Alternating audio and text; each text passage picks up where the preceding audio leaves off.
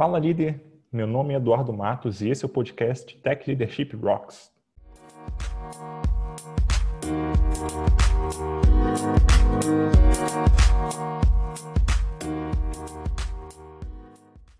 Estou aqui com a Pamela Peixinho, ela é Software Engineering Manager no, no quinto andar, já está lá mais ou menos quatro anos e alguma coisa, né? Sim. E ela vem falar sobre um assunto que para mim, é um dos assuntos mais obscuros aí dentro da, da, engenharia de software, que é priorização de débitos, né? Eu não esperava que fosse conhecer ninguém que se sentisse com esse assunto. Parece que encontrei essa pessoa. Então, bom dia, Pamela. Como é que você está? Bom dia, Edu. É, tô bem. É, assim, confortável, tô pelas experiências, mas acho que ainda tem muita coisa que as outras pessoas podem, que estão ouvindo, também vão conseguir agregar com a gente, assim. Ah, mas é, acho que é isso mesmo. Boa, boa. Mas é um assunto que eu acho que interessa todo mundo, né? Você tinha contado uma história de um PWA que é, é, vocês estavam migrando, aliás, vocês estavam migrando para o PWA e tal. Você quer contar essa história, pessoal? Isso, boa. É, bom, tudo começou quando eu tava. A gente foi mudar de time e aí eu fui Lá a gente tem uma nomenclatura interna, mas no fundo era líder técnica, puramente técnica. É, e aí a gente ia mudar para esse time que tinha a missão de migrar tudo é, para um PWA que já existia, existia já criaram, já tinham criado toda a base e uma feature nova lá. E a gente tinha um app nativo que era Android e que a gente precisava migrar para esse PWA que ia atender melhor o nosso, os nossos, nosso público-alvo, né? E aí, quando a gente estava nessa, nessa transição do time, primeira coisa que eu fiz foi sentar e entender toda a arquitetura. Então, desenhei toda a arquitetura que estava sendo envolvida ali para sincar as informações para esse PWA. A gente usa lá várias coisas do Firebase, do Firestore, né, do, do Google. E aí, nesse caso, nesse cara, ele, a gente sincava as coisas para ser real time para esse PWA. Então, ele conseguia consumir isso real time. No entanto, quando eu entrei no time, eu comecei a perceber que tinha algumas coisas. Quando eu analisei a arquitetura, eu comecei a perceber que tinha alguns alguns lugares ali que podia dar problema e que não tinha retry, não tinha nada que conseguisse permitir que, que realmente fosse reliable. Então, ele vai ser eventualmente inconsistente, mas a gente precisa ter certeza que algumas informações vão estar tá lá eventualmente. É, não é, é, eventualmente, mas não é raramente, né? E aí, nesse, nesse caso, aí a gente começou a entender, eu passei tudo isso para o meu gestor. Na época, tinha uma pessoa que estava mais para fazer a gestão de pessoas, eu era mais responsável pelo processo e, pelo, e pela liderança técnica. E aí, quando eu comecei a mostrar isso, eu fui entender. Eu falei, tá, eu acho que isso aqui está gerando bug. E se está afetando o usuário, não dá para a gente construir nessa base, não dá para a gente pegar nenhuma feature nova e passar para essa base. E aí aceitamos lá, vou entender todo o fluxo do usuário, vou entender tudo que está acontecendo, vou entender todos os, os, bugs. A gente percebeu que o, a forma que estava vendo os bug reports lá também não era fácil para a gente conseguir quantificar quantos bugs a gente tinha. Então a gente modificou, falou com o pessoal é, de operação, falou, montou toda uma estrutura para conseguir pegar todos esses bugs, quantificar e classificar. E tudo isso foi tipo semanas assim, então precisei ter um ramp-up muito rápido para conseguir dar vazão, porque era esperado que em três meses a gente entregasse essa migração inteira. E eu precisava provar que não seria possível, porque a gente precisava resolver a casa antes. Então foi um desafio super legal nesse momento, quando a gente pegou todos os bugs, a gente mostrou, a gente falou, ó, usuários estão insatisfeitos, esse, essa quantidade de coisas que está afetando, isso aqui está afetando tanto no negócio. É, então a gente falava assim, cara, era, lá a gente estava falando sobre uma parte de status de negociação. Então, se o, o usuário não estava vendo aquilo, ele não ia conseguir fazer com que aquela, aquela negociação fosse mais rápida e que a gente fosse mais efetivo como empresa. E aí eu mostrei tudo isso e aí a gente conseguiu o, tá bom, então vocês vão resolver, trazem a proposta, quanto tempo vai demorar. E aí fomos pro, pro próximo step, estruturamos a, a proposta, imaginamos ali quanto tempo que ia dar mais ou menos. E aí a gente conseguiu esse espaço de priorizar é, essa reconstrução da arquitetura. E a gente começou a atacar, só que foi um, tá, mas vocês têm que conseguir andar também com a migração junto. É, e a gente falou, tá bom, a gente vai andando com a estrutura, então a gente foi toda a parte de componentização, toda a parte de, de estrutura base que a gente conseguia sem usar essa parte do sync. Então a gente foi fazendo tudo isso juntos, dividimos o time, é, e aí foi um momento que era a primeira vez que eu estava realmente como líder técnica de um time inteiro e não de frentes separadas, e eu já estava com duas frentes. Então foi um desafio bem diferente, mas que eu consegui ganhar muita experiência, assim.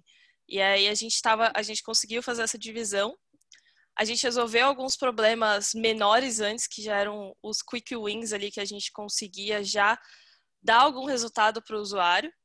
E aí a gente começou nessa estrutura inteira e aí a gente claramente passou do estimado que a gente imaginava, porque foram vários problemas que a gente foi descobrindo e que a gente precisava parar, investigar e resolver. E aí disso eu consegui também que a gente, depois que a gente entregou isso, a gente entregou, fez um phase de rollout para ver que as coisas realmente estavam funcionando. E a gente pegou ainda uma semana depois disso para resolver melhorias e, e, coisas que a gente tinha terminado desse cara. E aí depois a gente continuou a migração.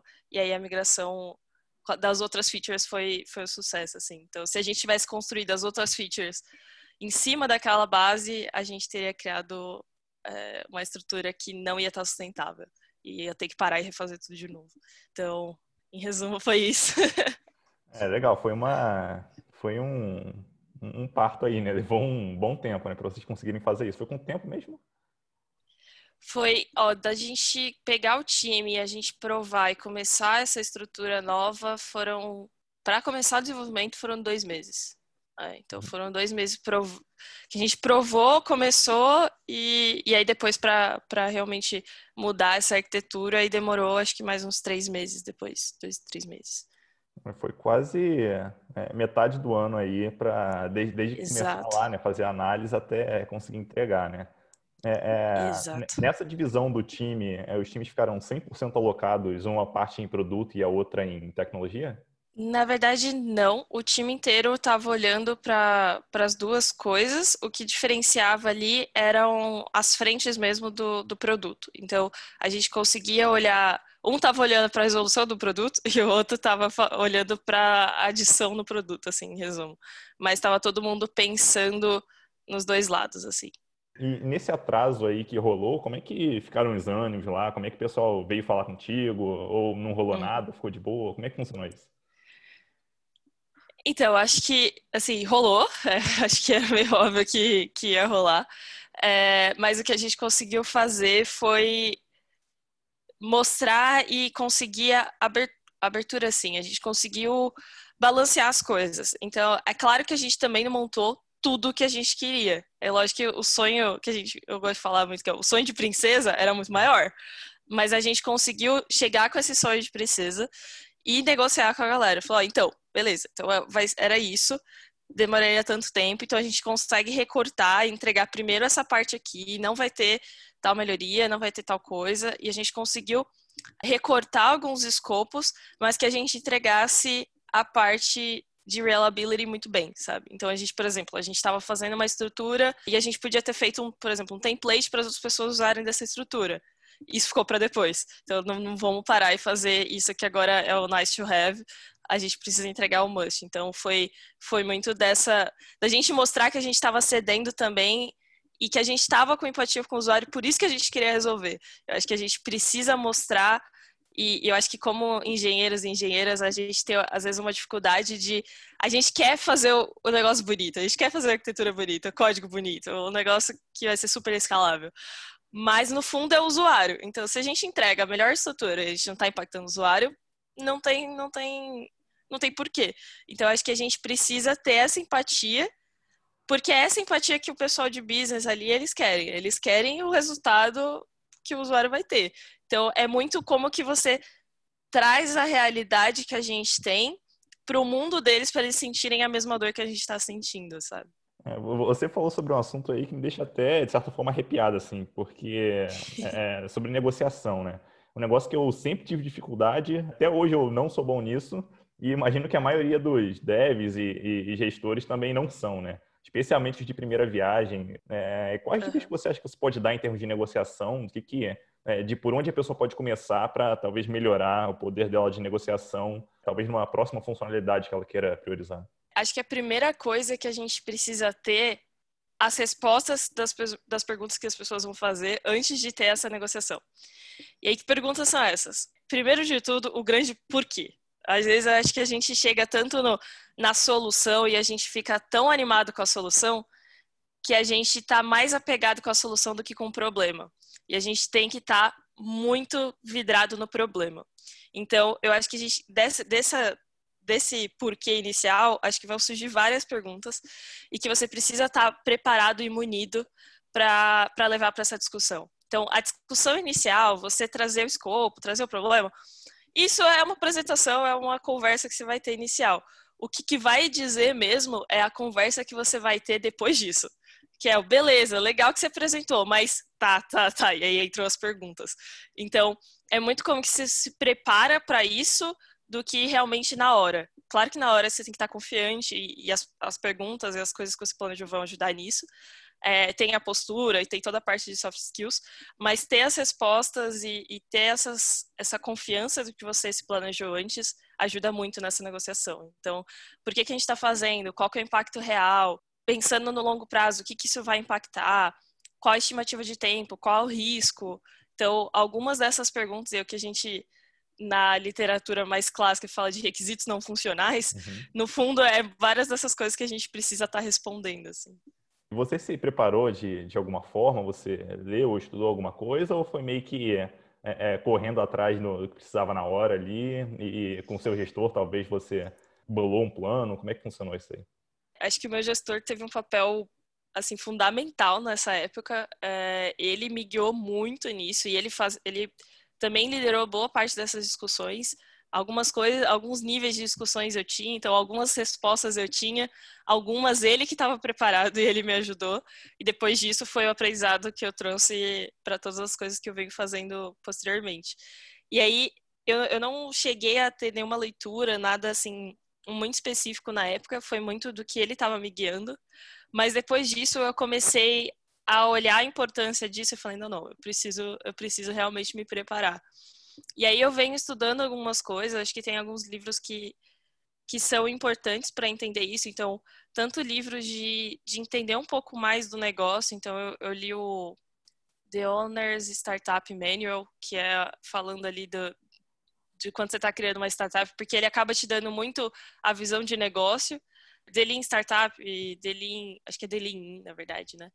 É, que é voltado para startup. Então, algumas dessas coisas mais voltadas para negócio para me munir de, de argumentos e tentar ter uma visão empática do outro lado. É, e algumas coisas mais voltadas para métricas mesmo. Então, tem um, um, cara chamado Rapid Development, que ele tem várias teorias que são mais antigas, é, mas que no fundo a essência das métricas é a mesma, você só muda como que você vai pegar elas. Então, foram algumas das coisas assim que, que me ajudaram e cara, vários, vários artigos aí sobre negociação, sobre apresentação, sobre problemas. Acho que aí foi, foi mais na, na busca do medium mesmo.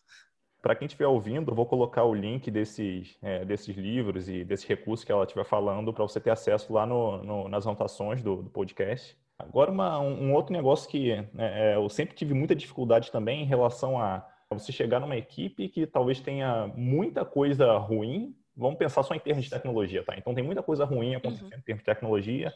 Talvez o time não, não trabalhe com teste, talvez o código esteja ruim, ou enfim, a arquitetura não esteja legal. Nesse caso, como é que você faz para escolher o que você vai priorizar?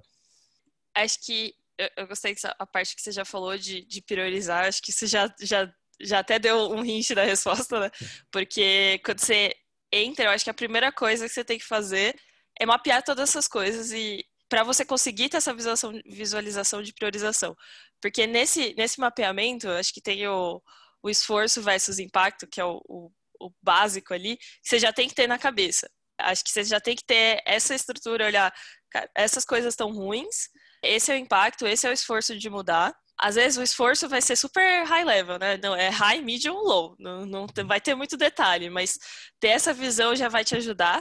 E aí, quando você olha para o time, acho que aí entra a parte mais de gestão, né? Que é como você entende também como as pessoas estão e como as pessoas estão preparadas para receber aquilo. Porque às vezes você pode ter um super quick win disso que você conseguiria trabalhar, mas as pessoas estão super resistentes àquela mudança. Então, eu acho que é uma mistura de você saber o que, que tem para mudar, qual que é o impacto e esforço, entender um pouco mais as pessoas. Então, entrou no time, é, é, entrar no time, é entender, é, é, ser muito mais ouvinte do que, do que falar, até o momento que você consegue ir puxando algumas coisas que vão fazer esses problemas aparecerem. Assim, desde uma retrô a desde um questionamento, você fala assim, gente, é, tá acontecendo tal tal bug aqui, eu, eu, eu vi que a gente está, sei lá, já é a terceira vez que a gente está tendo que reescrever isso, a gente já fez uma coisa muito parecida no passado, o que, que vocês acham? Mesmo você sabendo a resposta, mesmo você sabendo todos os problemas, a ideia é que você leve o problema para as pessoas se apaixonarem pelo problema e aí você ajudar elas a encontrar a solução. Porque aí elas não vão estar tá fazendo o negócio que você acredita, elas vão estar tá acreditando naquilo também e vão estar tá replicando isso depois. Então você está impactando as pessoas que vão multiplicar aquilo que você acredita. Então acho que essa é a essência que é importante assim. É se trazer o propósito e, e, deixar a pessoa chegar à própria conclusão de como ela, como ela vai resolver o problema realmente tende a gerar um engajamento muito maior da pessoa na ponta para ela executar aquilo de fato, chegar até o, o final e resolveu o problema, né? De fato, que, que ficou combinado lá no começo. Boa, e é legal boa. que legal que nesses momentos, às vezes, a sua solução nem é, nem é ótima, porque a pessoa se apaixona tanto pelo problema que ela ainda traz uma, uma solução melhor e você aprende com ela. Então, isso é a parte mais legal ainda. É, aí são duas, três, quatro, dez cabeças pensando no problema, né? E não uma pessoa só pensando e passando a, a suposta solução. É, realmente Exatamente. é uma técnica bem legal eu já passei em algumas equipes é, bem diferentes assim, né? Algumas delas que tentavam priorizar questões técnicas e acabavam levando meses desenvolvendo alguma coisa, né? e outras que preferiam priorizar coisas pequenas e dedicar parte do, do tempo do sprint ali da semana para poder desenvolver essas melhorias, né, aos pouquinhos. Na tua visão aí, é, o que você acha que pode funcionar melhor? Qual a tua visão de, de qual abordagem que você acredita que, que funcione melhor aí no longo prazo? Eu vou responder com qualquer coisa da computação, depende, mas eu vou explicar por quê, né? Eu acho que a ideia é, de novo, entender o cenário do time e da abertura e também da senioridade das pessoas. Se você está num time que já tem uma maturidade maior, consegue lidar com uma gestão de tempo maior, você consegue quebrar esse grande projeto em coisas que você vai conseguir atacar nas semanas e paralelo com outros desenvolvimentos. Mas se você está falando de um time que é mais júnior e que precisa é, ainda entender algumas coisas, não vai ter tanta essa autonomia, então é melhor você começar pelos quick wins ali, pelas coisas é, que vão dar o resultado mais rápido, onde eles vão aprender para depois conseguir chegar nesse nível de atacar as coisas maiores. Então eu acho que depende muito, é, a resposta de, de todas as perguntas uhum. vai ser depende, né? Mas eu acho que é essa abordagem que, que eu acho que é mais que, que vem funcionando melhor, assim. E outra coisa, eu acho que também não depender de você trazer e mostrar os débitos técnicos, mas também encorajar as pessoas a descobrirem eles. Eu gosto muito da é uma regra, né, mas é uma filosofia que eu uso de 80% do seu tempo é fazendo coisa do time, entregando coisa do time, 20% do seu tempo no trabalho, não extra, é entendendo o que, que você pode melhorar, o que, que você pode impactar e o que você consegue multiplicar no trabalho. Claro que isso não. Não tô falando que a gente vai colocar um time tracking e medir isso, mas é mais uma filosofia para as pessoas entenderem que elas têm esse espaço e que é importante elas reconhecerem o que, que elas conseguem melhorar do trabalho delas, sabe? Isso ajuda tanto no desenvolvimento delas quanto no desenvolvimento da empresa e de tecnologia. É, é eu já, já participei de algumas equipes que é, é, talvez uma dificuldade grande que a gente tivesse na época né, é, fosse de justamente de é, parar para fazer isso, né? Então não tinha nenhum combinado de né, um tempo para a gente dedicar em relação à parte de, de evolução técnica, enfim, era, era aquela coisa de ah, surgiu um bug, vai lá, anota em algum lugar, talvez um dia a gente pegue, bota um to-do no código e, e, vida que segue. Então, realmente ter esse tempo aí para dedicar para melhoria pode ser bem interessante. Sim, uma dica aí também que eu tenho dado muito para os meus liderados, e acho que tem, tem vários livros que falam de produtividade, etc. Mas uma coisa que eu falo é usar a primeira hora ou as primeiras horas da manhã para você fazer esses trabalhos mais criativos, né? De, de pensar, de estruturar essas coisas ou atacar coisas diferentes, Porque depois, quando você entra no flow do time, de ajudar o pessoal, de trocar, de. É, é muito mais você, difícil você parar. Então, se você desliga, antes de ligar tudo, você trabalha naquilo, depois você se liga, fica muito mais fácil de priorizar também. É uma boa dica. Eu nunca tentei isso aí, mas é bem provável que eu tente da próxima vez. Curti bastante. Começar o dia mais criativamente. Né? Passando para a próxima pergunta que eu queria fazer, é, é em relação a beleza, você né, criou um processo de, ou você foi descobrindo pelo menos ao longo do tempo, né, um processo de priorização. Como é que você acha que uma pessoa hoje que está com problema, né, um, um gestor hoje que está com problema de, de priorização, de, talvez uma tarefa técnica no time, como é que você acha que ele poderia montar isso? Qual seria talvez um, um passo a passo aí que você pudesse passar para talvez deixar um pouco mais clara a, o caminho para essa pessoa fazer isso? Acho que a primeira coisa que eu falaria é métricas. Então, primeiro você ter métrica para entender como que seu time está rodando, quanto seu time está entregando, entender se aquele realmente é o jeito que que está eficiente ou às vezes tem alguma coisa que às vezes é até um débito técnico ou alguma outra coisa do processo que está fazendo com que não não performe da melhor maneira. Então eu tentaria analisar isso primeiro para você conseguir talvez atuar nessas melhorias e começar a colocar essas coisas junto. Então, eu nos meus times eu gosto muito de eu gosto e o time também dá o retorno que é legal, ter weekly goals. Então, eu ando com Kanban atualmente, mas eu ando com Kanban com weekly goals para dar essa essa previsão do que, que a gente está integrando e as prioridades para o time.